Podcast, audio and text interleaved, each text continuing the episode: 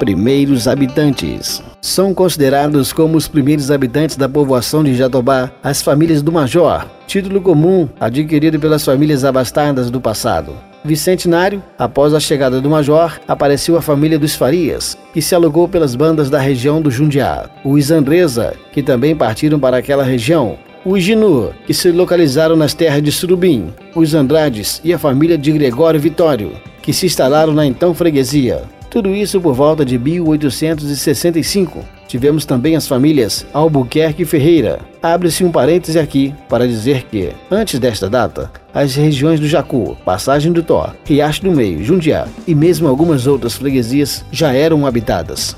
Vale ressaltar que, apesar de acreditar as famílias acima citadas como pioneiras nestas bandas, os índios tupuias já habitavam a freguesia de Santo Antônio do Jacarará, que abrange Passagem do Tó, Mimoso, Jagu e adjacências. Os tupuias são índios de pequena estatura. Numa carta de um bandeirante, Domingos Jorge Velho, de 15 de julho de 1694 ao rei de Portugal, identifica o tupuia como gentil, bárbaro e comedor de carne humana.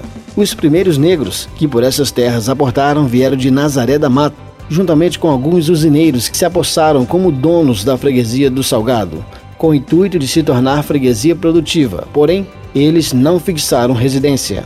Cabe a primazia de ter fixado residência na povoação do Jatobá, apesar de outros negros já estarem por aqui. No caso, os de Nazaré da Mata, a família de Zé Moleque, pai de Ciba Moleque. Zé Moleque era criador de jiricos, mesmo assim não dispunha de uma condição financeira com a qual pudesse sequer construir uma casa, ou até mesmo um pequeno casebre. Tanto que, nos primeiros dias por aqui, ele fez escavações nos barrancos para agasalhar a família. Eram naqueles barrancos que a família dormia. Posteriormente, aproveitando o aumento do comércio, construiu um casebre, abandonando definitivamente a vida sofrível que oferecia sua família.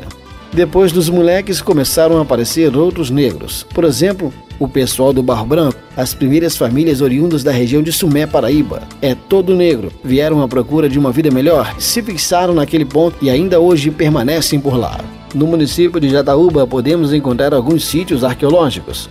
E no distrito do sítio Riacho do Meio, encontramos a Furna dos Negros. De lá, foram retiradas diversas ossadas levadas para estudo, porém sem a resposta devida. Também no Riacho do Meio, encontramos numa determinada região uma pedra contendo a escrita hieroglífica. Esse tipo de escrita constitui, provavelmente, o mais antigo sistema organizado de escrita do mundo.